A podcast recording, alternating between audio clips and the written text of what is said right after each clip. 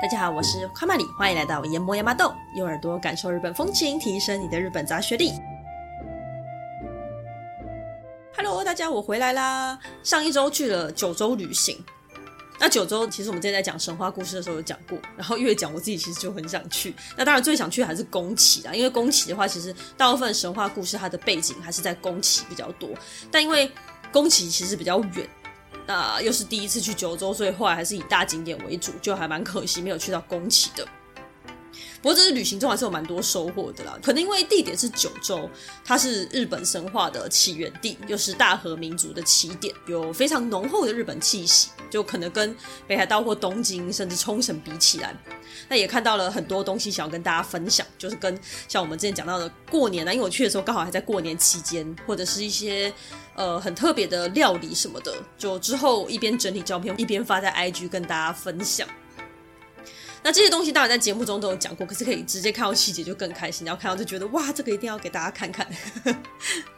那之后呢，应该也还是会继续往这些地方去旅行的。那因为之前是因为机场飞比较方便的关系，所以大概都是去什么东京、大阪、北海道这些大景点。但我自己觉得真正蕴含日本魅力的地方，其实是九州跟里日本这一带。那当然说，刚刚我提到那些地方也不是不好，那只是我可能看腻了一些比较观光的东西，我想要再去看一些更日本的感觉的东西。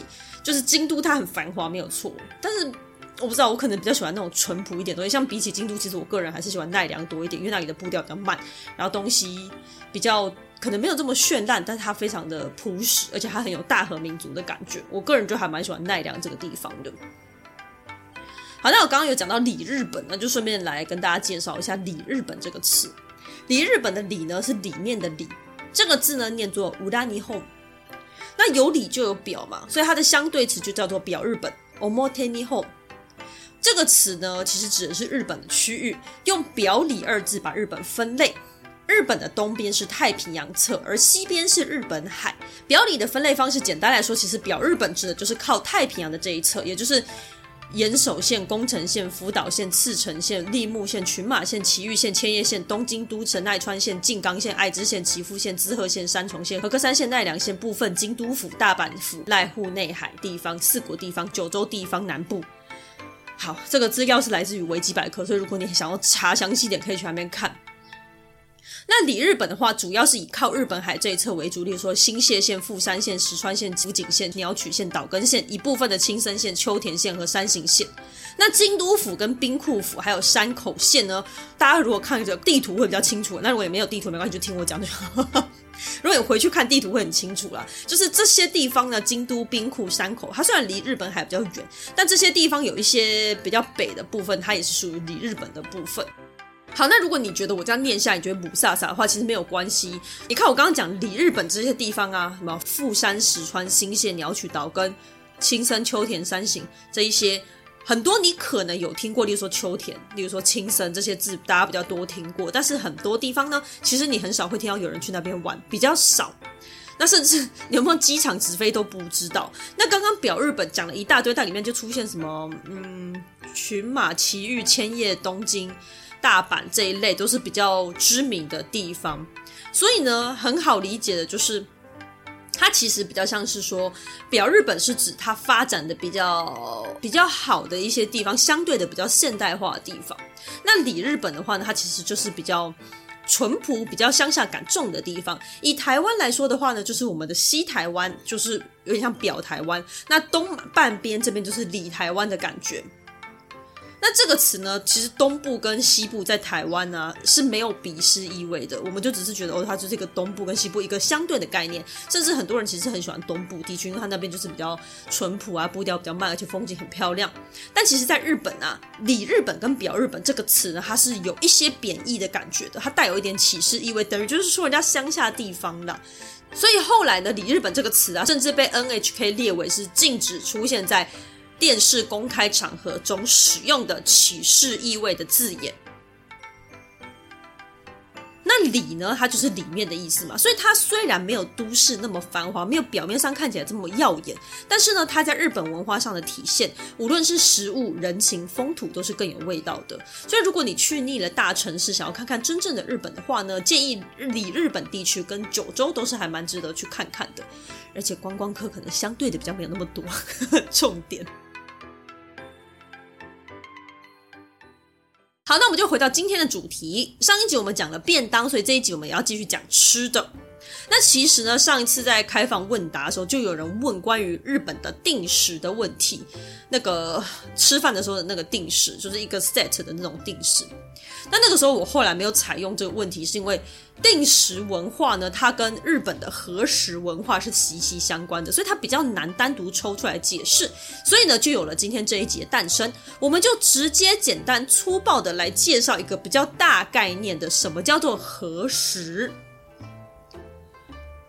和食哇修库和呢，就是大和民族的和，也就是和好的和。食是食物的食，顾名思义就是日本的食物。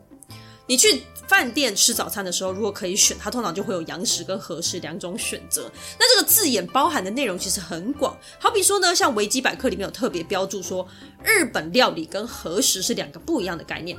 日本料理指的是在餐厅里面所提供的高级料理。而和食则是包含了高级料理跟一般家庭料理等日本全部的饮食文化，叫做和食。但大家不用觉得很头疼，因为我觉得这个是日文字上面的差别，但是以中文翻译过来，我觉得是没差，因为中文的日本料理就是日本全部的料理，我自己是这么理解啦。那反正就是这样，日本料理或和食，我们在这一集里面我讲中文，所以我用的意思会是一样的。好，那何时呢？它在平成二十五年，也就是二零一三年十二月四号的时候，被联合国教科文组织认证为无形世界文化遗产之一。自然是因为它的独特性跟代表性。那同时被认证为无形世界遗产的食物，还有好比说韩国的新奇，就是泡菜嘛。泡菜最近不是说要改名字叫新奇嘛？诶，韩国的泡菜新奇，那土耳其咖啡，还有地中海饮食都是。非常具有特色的一些食物，那和食它到底哪里有趣呢？我们观光客可能会觉得，哎，不就是烧肉、拉面、寿司吗？啊，我们平常在台湾也很常吃到和食，没有觉得有什么特别的。所以其实呢，我们跟日本的距离很近，反而会让我们更难去理解和食的精髓。那这一集听完之后呢，未来你去日本，其实你就可以找一些。可以感受到和食特色的料理店来吃吃看，也许就可以一窥和食的真谛哦。好，那一样呢，我们现在讲讲历史。基本上日本历史有多长，和食的历史就有多长，是一句废话。我们就先来看看和食是怎么变成现在我们所认知的日本料理吧。冰河时期啊，人类是靠着大型动物，例如说长毛象啊、大角鹿这些动物的肉来存活。那冰河时期结束，地球暖化之后，海平面上升，开始有了植物，人类就开始学会吃栗子之类的植物果实。那当时大部分都是用烧烤、烟熏或天然烘干的方式制作食物啊。那当然是人类会用火之后开始。但是呢，日本最早的文明神文时代开始，诶，就在出土文物中发现了锅子。于是人们开始可以制作炖煮、水煮的食物，好比说汤。那这个对日本食文化来说是非常大的一个进步。而这个时候，同时也开始有了储存食物的观念。绳文时代极具代表性的贝种，就是贝壳的贝，然后坟墓的那个种。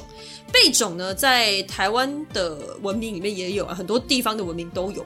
那贝种它就是大量贝壳聚集在一起的地方，那通常就是作为人群居住地的指标。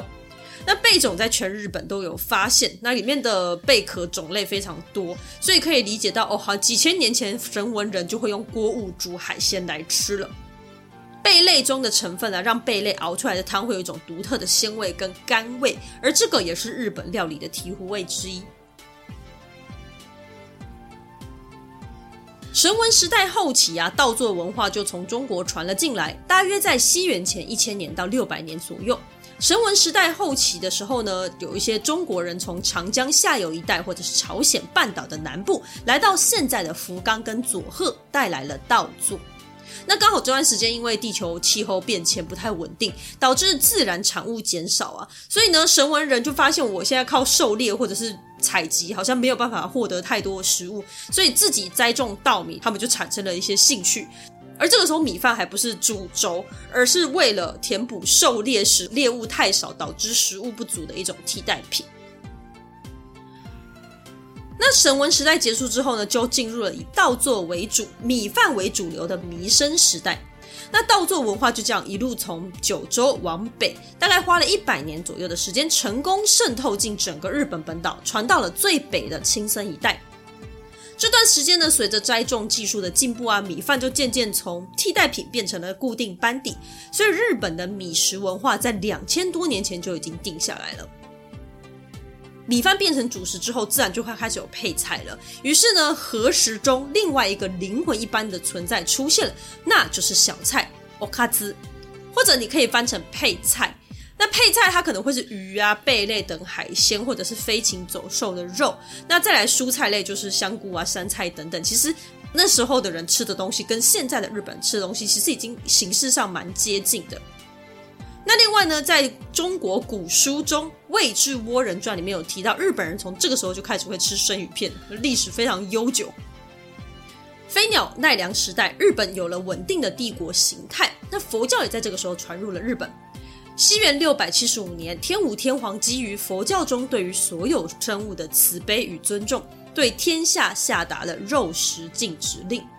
不过，虽然说是肉食禁止，但不是我们现在想的完全不吃肉，而是呢，第一个禁止残忍的杀生方式。那再来呢，不是全部的肉都不能吃，鱼肉、牛、马、狗、猴子、鸡是可以吃的，那其他动物就是禁止食用。那你说这样有什么差别吗？那是因为我们现在在台湾，大家就只会吃固定的那些肉。你要看看有些国家是看到什么就吃什么，就会导致一些不太好的风气。所以至少人家这个禁令不会让日本人毫无克制去乱吃一些他们眼睛看得到的东西，这是很危险的。好，那回到我们的话题。总之呢，这个肉食禁止令的风气其实一直到。西元一千八百七十一年，西洋文化进入日本之后才解禁，也就是说，大概有一千两百年左右的时间，日本人是很克制的在食用肉类的。那虽然说刚刚讲的那些肉类是可以吃，但是就整体来说，就是不提倡吃肉的这个风气，所以就不会有那种无肉不欢的情况出现，就大家不会很疯狂一直吃肉。那所以蛋白质的话呢，他们比较会以鱼肉跟大豆制品来为主来摄取。那和食料理啊，它有个很大的特色，就是讲求健康跟营养均衡。那这个里面呢，白肉的鱼啊，还有豆腐等食材的摄取，也跟日本人如此长寿是有很大的关系。纵观整个世界料理中，这样均衡的传统饮食习惯其实不算多，因为就是没有太多的肉类嘛。那古人就为了让料理看起来更丰富，就会花更多的心思在配菜的设计上。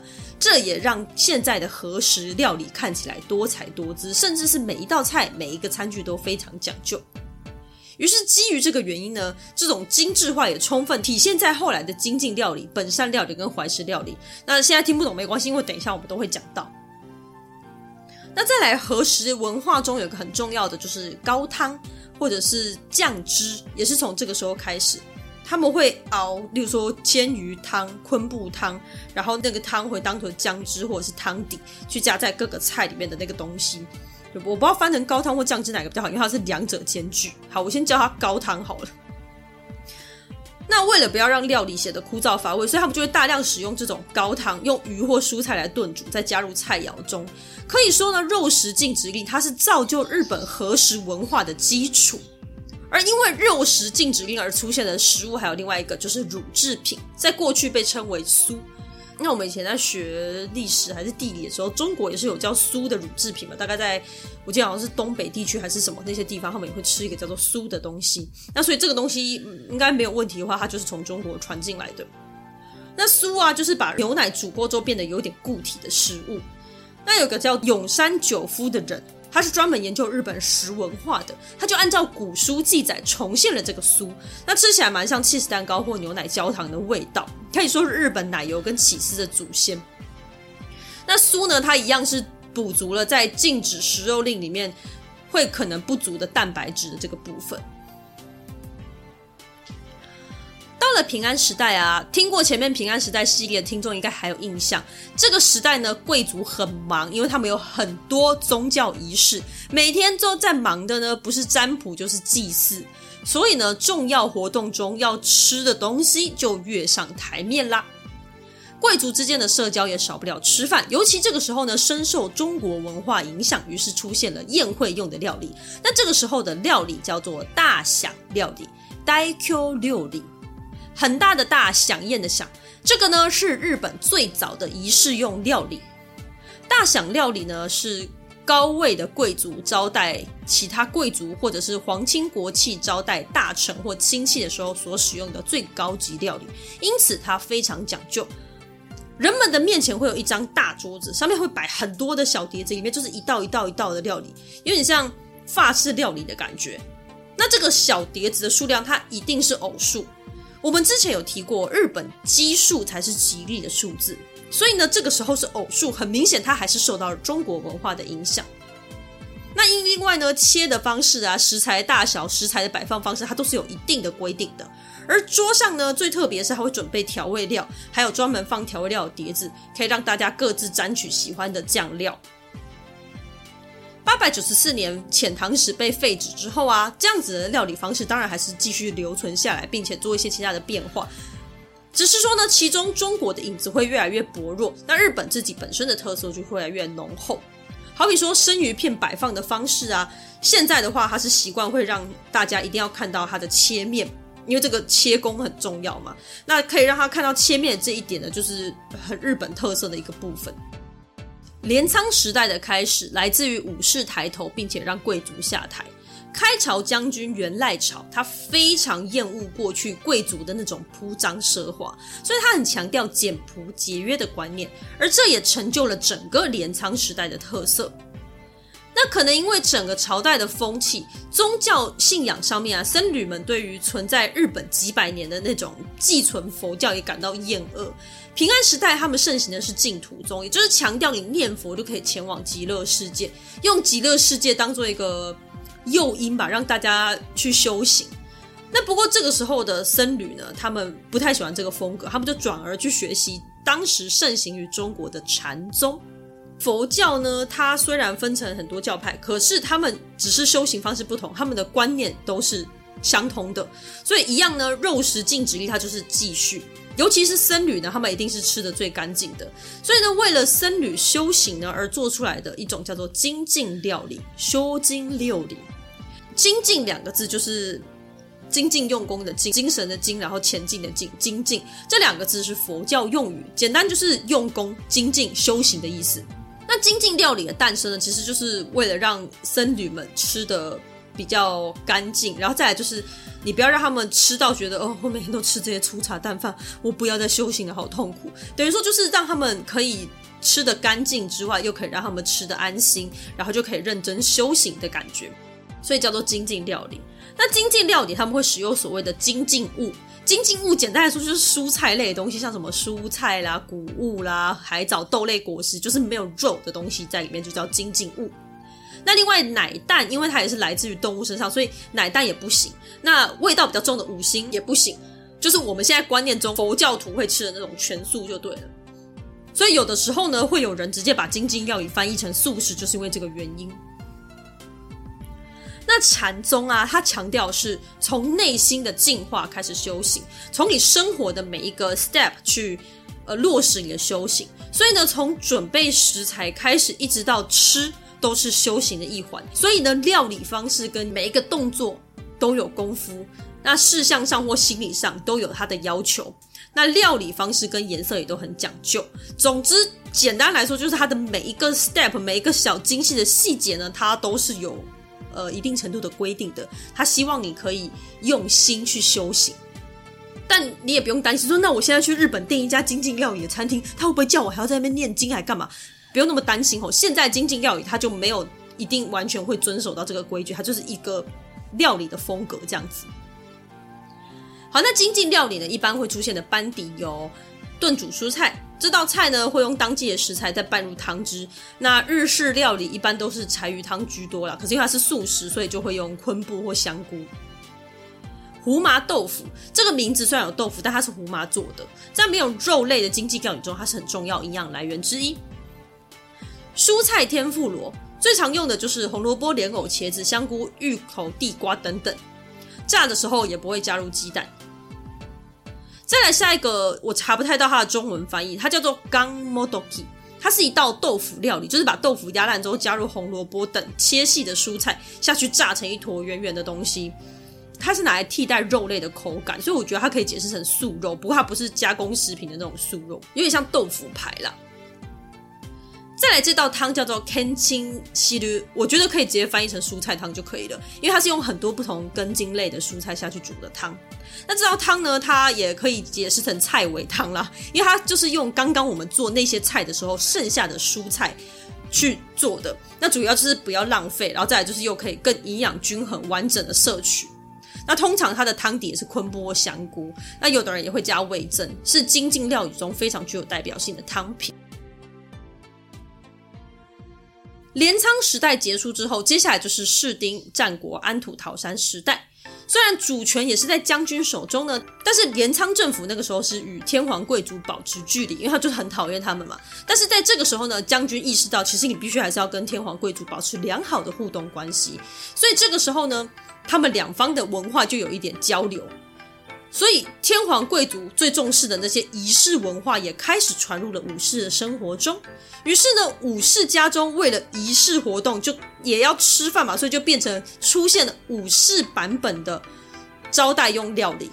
刚刚贵族们的料理叫做大享料理，那武士用的叫做本善料理，烘煎料理。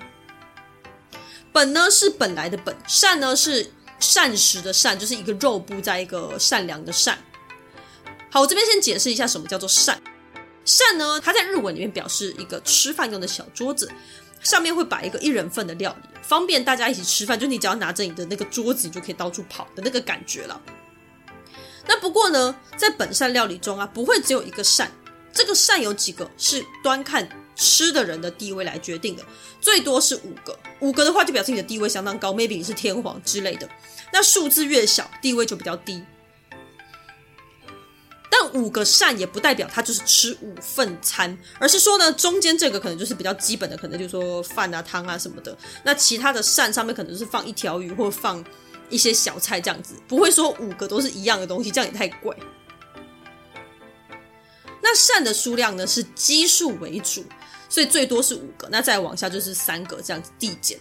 那还记得刚刚我们说平安时代的大享料理，因为受到中国文化影响，所以是偶数。那到了室町时代呢，也很明显已经变成日本自己本土文化的基数为主，所以可以看到这个时候其实中国影响已经越来越薄弱了。那本善料理里面还有出现一个新的特色，就是敬酒。那这一点其实就跟中国古代蛮像的了，就是敬酒呢，在宴席中变成是一个很重要的环节。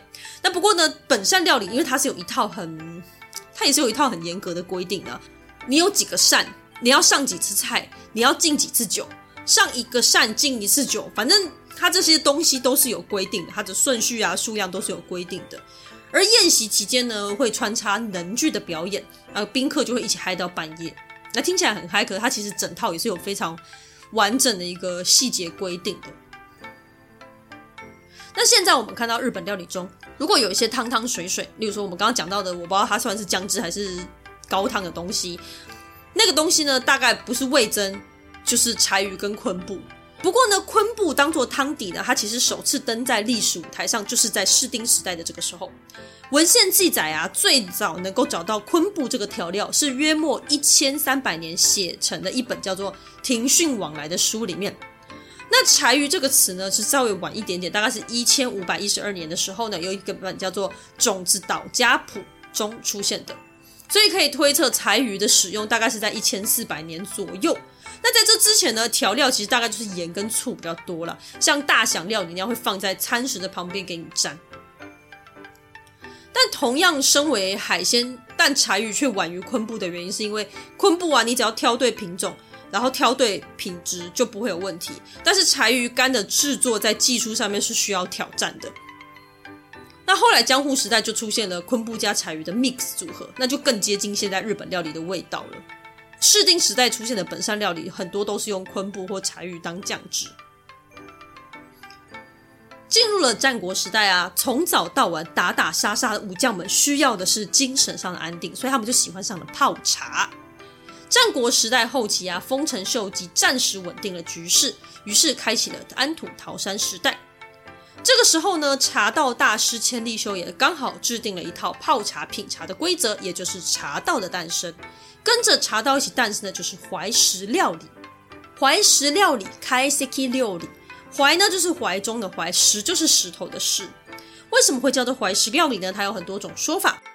其中一种说法是，禅宗僧侣啊，一般在修行的时候是过午不食的，因为你晚上没有吃东西，有时候肚子饿会胃寒，为了怕这个身体上的不适，所以有时候会在怀里面抱一个温温的石头。那怀石料理的存在也是为了避免客人空腹喝茶不舒服而存在的，所以千利休就把它命名为怀石料理。现在的人呢、尤其是外国人的我们，听到怀石料理就会觉得哦，很高级、很贵、规矩很多。但其实最开始怀石料理的用意是要摆脱规规矩矩、正式的本善料理，成为一个喝茶之前大家一起稍微轻松一下、relax 的一个享受。茶会呢，在千利休之前其实就已经有了，可是那个时候的习惯是喝完茶，大家再喝酒来玩乐。但千利休觉得过于喧闹的酒会跟茶道的精神是背道而驰，所以就把酒会从茶会的环节中摘除，改为茶会之前吃怀石料理。那虽然说喝茶前的享受啦，可是为了不要抢走茶的风采，怀石料理通常会是比较简朴的料理，不会有大鱼大肉。作为茶道的一环啊，怀石料理彻底贯彻了茶道中的精神。首先是一期一会。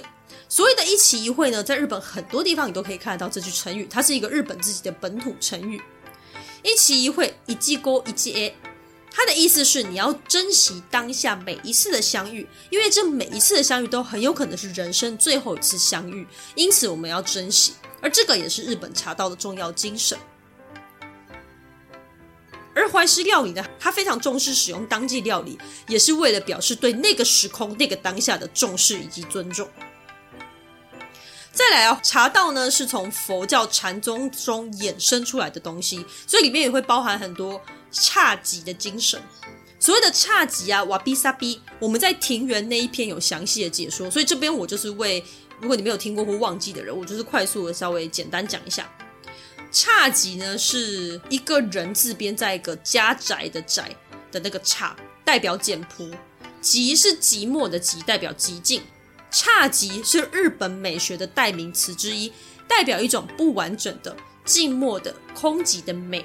好比说庭园中的枯山水，它就是一种侘寂的表现，刚好跟中华文化中讲求圆满啊、大红大紫的美学是相反的。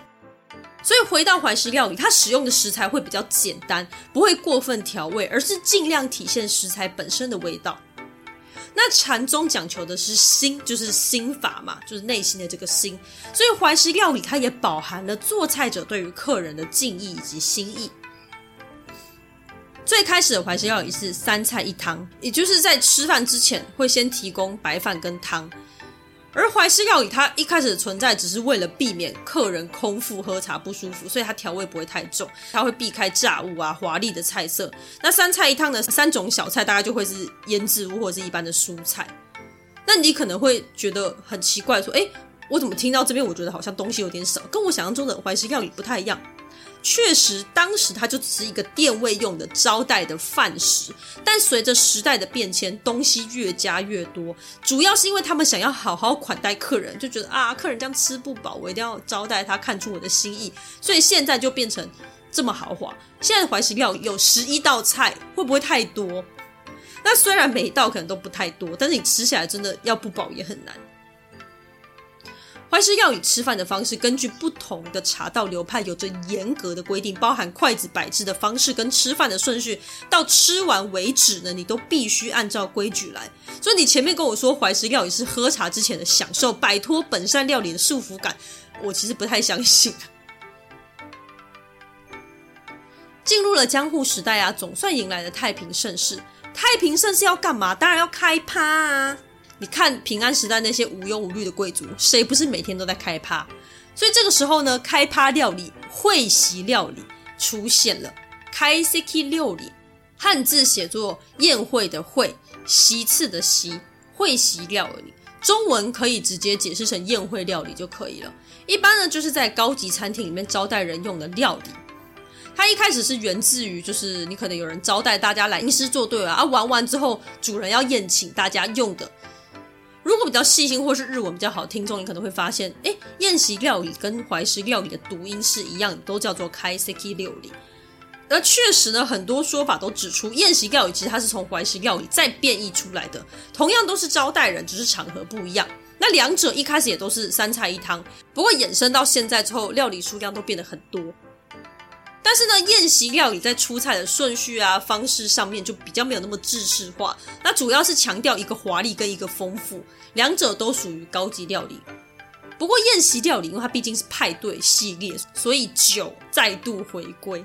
刚刚我们说千利休故意把酒拿掉，因为跟茶道精神背道而驰。可是宴席料理没有这个顾虑，反而酒才是主体。上菜顺序就是一开始先上酒，然后后面才开始上前菜，大家就边喝边吃，而最后才会上汤跟饭。那这种料理呢，一般现在是出现在重要活动啊，或是一些仪式活动的时候会出现。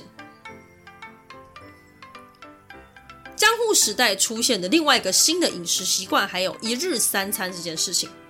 一日三餐在现代来说是很自然的事情，因为我们首先我们每天都很忙，然后再来现在人醒着的时间真的非常的长，而且我们的工作很辛苦，要用很多大脑、很多体力啊，还有很多心灵上面需要应付的事情，反正就是身心一个疲惫，所以一日三餐刚刚好，可能还需要点心下午茶。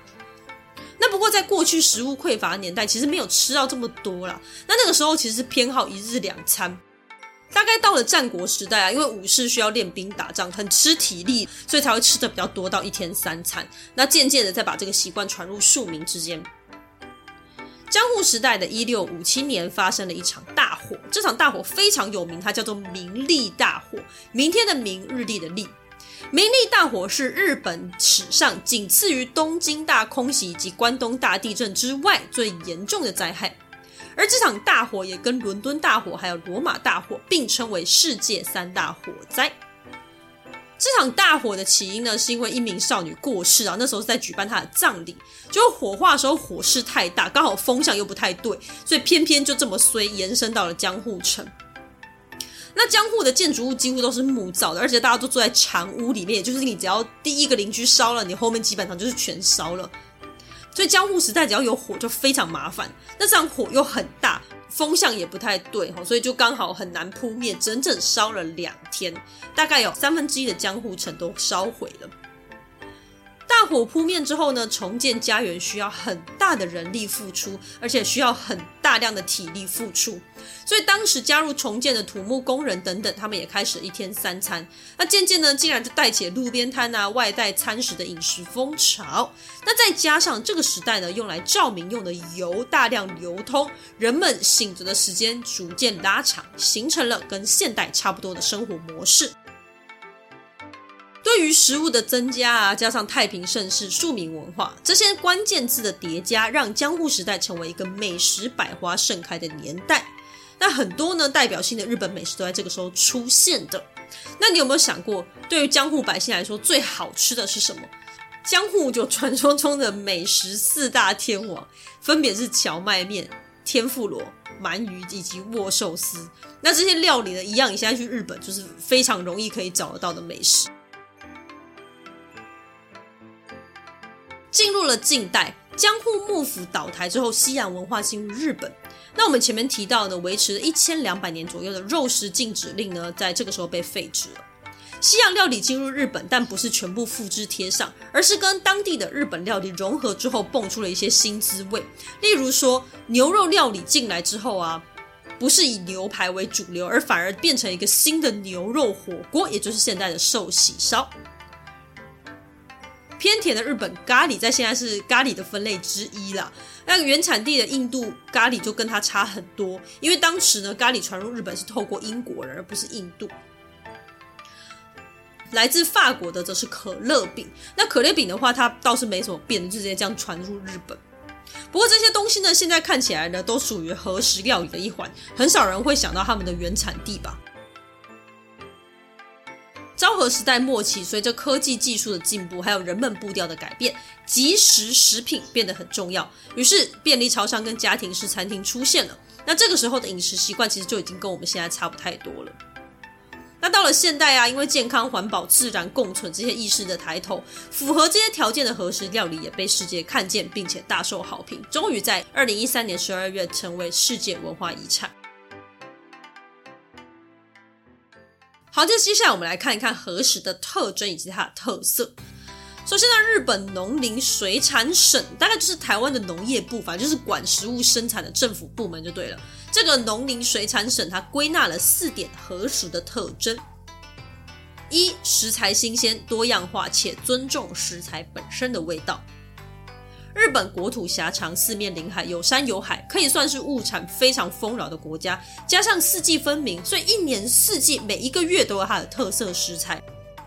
在日本呢，你很常可以看到一个字叫做“旬”，就是我们说上旬、下旬或年过六旬的那个“旬”。它在日文里面念作“旬”。旬这个词呢是当季食材的意思，所以它可能会写“旬之野菜”，表示它用的是当季蔬菜。那像现在是草莓季节，超商就会推出草莓商品。那年终形式里面呢、也就是那一本专门写有什么活动的那本书，它会很详细的记载每一个月的当季食物以及它适合的料理方式。那当季食材一定是最新鲜的，而这也跟何时注重食材味道有关。日本料理它的调味方式不会到太重。好，你可能会说你觉得它重咸，或者是。和果子很甜，但和果子不是我们现在讨论的对象，他先去旁边。重咸的部分呢，很多时候它其实也是为了提出或保留食物的味道啦，而且不会说到每一个食材都是重咸，变成说每一个人吃起来都一样。像美式料理它的那种重咸，就是什么东西都丢下去炸，炸一炸全部都撒那个粉，或者是撒番茄酱，然后吃起来之后所有东西都一样，你只吃得出来它的嚼劲可能不太一样。但你会发现日本料理不是这个样子的，它是每一道菜都有吃得到，也看得到它原本的样子。那他们大量使用昆布、柴鱼等酱汁，也是因为这些酱汁相对的味道没有那么抢戏，反而它可以凸显食材的味道，所以你不太会看到一大堆炸物撒上一大堆辣粉或胡椒，啃起来差不多就是这个道理。当季食材不过分调味，并且讲究食材多样性的饮食习惯，大概也是日本人如此长寿的原因之一吧。二、营养均衡，打造健康的饮食习惯。如果你看日本人吃饭啊，不管是简单一点还是稍微多一点点好了，桌上大概就是白饭，然后鱼或肉，然后再配上小菜这样子，就是蔬菜、蛋白质、淀粉都有。那因为饮食文化背景的关系，所以吃鱼的比例还是高于红肉。以现代健康观念来审视的话，呃，何时的健康度是非常划时代的高。三、呈现自然之美以及季节变化。日本文化非常重视与自然之间的平衡，这一点我们很常提到。不管是庭园或是和果子，在和食上面也是一样。当季食材其实就能够看出季节的更迭，例如说你看到秋刀鱼就知道夏天来了之类的。那在高级料理上，他们也很重视摆盘。那摆盘它也不是说放在一个糊里花哨的盘子上面就可以了，或者是硬要把它堆成一堆什么形状，而是配合季节，用不同的餐具，再用一些当季的花啊叶子去做搭配，非常典雅精致，可以在一道菜里面看到时间以及空间。那通常很少会有过分浮夸铺张的情况出现。四、和季节的连结。日本的节庆活动很多，而当地料理也会跟着这些节庆推出。例如说，上次介绍年节料理，就是除了配合这个节庆之外，还有会配合这个季节的食材，所以生活感是很强烈的。和食对日本人来说就是自然、国家文化以及生活的结合。那对于外国人来说，就是一个可以体验到日本文化特色、文化根基的一个媒介。以上呢是农林水产省写的四点，不过我还想再加上一点，这个对外国人来说应该感觉更强烈也更有魅力，那就是おもてなし。这个字呢，刚好在日本个性那一集有讲到，简单来说就是真心诚意的款待的意思啦。这种精神呢，其实我觉得比起服务业，在和食里面更能够看见。像我们前面有讲到怀石料理跟宴席料理，它原本都是三菜一汤，但因为他们要款待客人的心意过于饱满，于是变成十一道料理。 那你看，你如果去饭店或者是去买东西，服务业也许会在心里 murmur 你，但料理师傅应该比较难嘛，毕竟他不会直接接触到你，比较少。所以他在做菜的时候，他心里面大概想的就是我要把这道菜做好。除了发挥一个职人精神之外呢，很多的就是这个 omotenashi，他想要把最好的部分真心诚意的款待给吃的人。他不一定很贵，不一定很高级，但一定是很细致、很下功夫的。那可能因为包含这样子的一个精神在内，所以让和食在很多时候都很能够感动人心。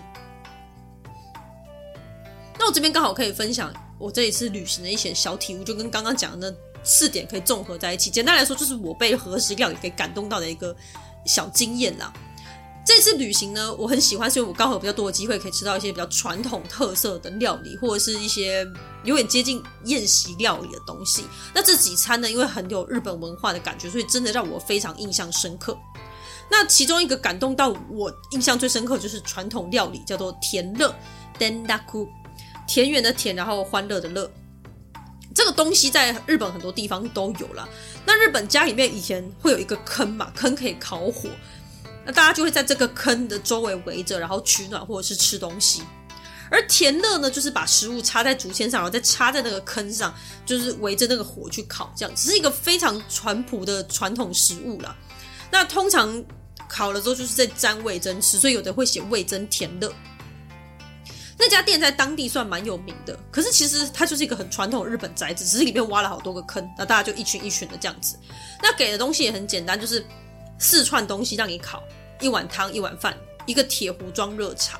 那如果你还有叫其他的套餐，他可能还会给你肉。给你肉的话，他就会再给你一个像锄头的东西架在那个火上面去烤那个肉这样子，而其他东西就插着。那在烤的时候，因为你要等那个食物煮好，所以他会先给你一盘炸豆腐，给你一块蒟蒻。炸豆腐也不是大家想的，就是一盘里面好几块，没有，它就是一个人就只有一个三角形而已。就是你看照片，你会觉得。哎，有有吃饱吗？看起来非常的无聊哦，就是比老妈的家常菜还要简单的那一种。但是它的每一道菜真的非常非常好吃，你可以吃到那个食物原本的美味。它有调味，但是真的就是没有很多，不会到没味道，但是它不会盖过食材原本的味道，反而是可以让它相辅相成，真的会很感动。那再来呢，他给人的四串烤的东西呀、分别是鱼、蔬菜、豆腐跟小芋头。我这辈子真的没有吃过这么好吃的蔬菜跟小芋头，那个小芋头就是一个烤芋头而已，但是它真的很，它的里面很浓密，它好像跟一般的芋头不太一样。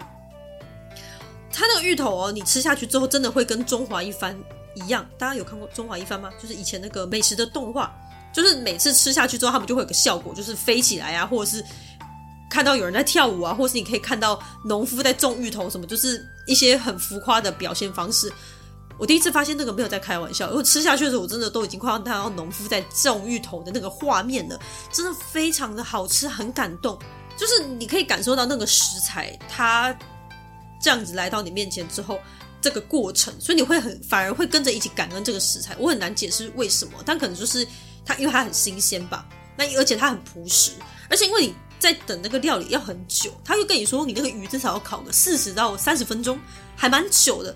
那你平常这么繁忙的生活，你哪有那个美国时间在那边等一个东西三四十分钟煮好？可是你在那个地方，你就真的坐在那个坑旁边，看着那个火噼噼啪啪的，然后那个东西慢慢慢慢的熟。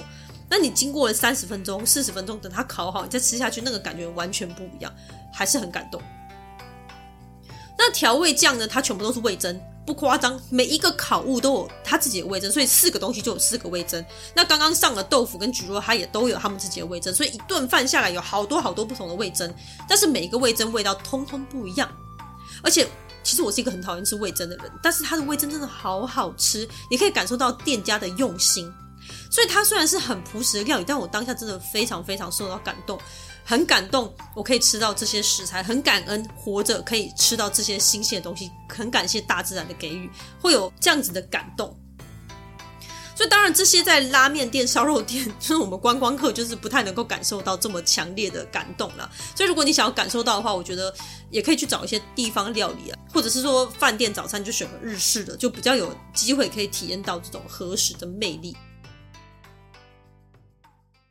好，那我们刚刚讲的那几点是它的精神特征，那接下来我们就来归纳一些事项上的特征，就是我们平常会看到的特色。首先呢，就是我们刚刚提到，每一道菜都有它的味增调料。在日本，调味料真的非常非常非常多。说真的，其实我原本觉得中华料理的调味就已经很丰富了，什么酱油、酱油膏、香油、老抽、生抽什么的。但日本呢，他们那种多是，我今天有一个味增，我就有柚子味增、红曲味增、大豆味增，巴拉巴拉。烤肉酱汁，我就会有浓的、淡的，沾牛肉的、沾蔬菜的、沾猪肉的、沾蛋的，就是它一个东西，它会有好多细项。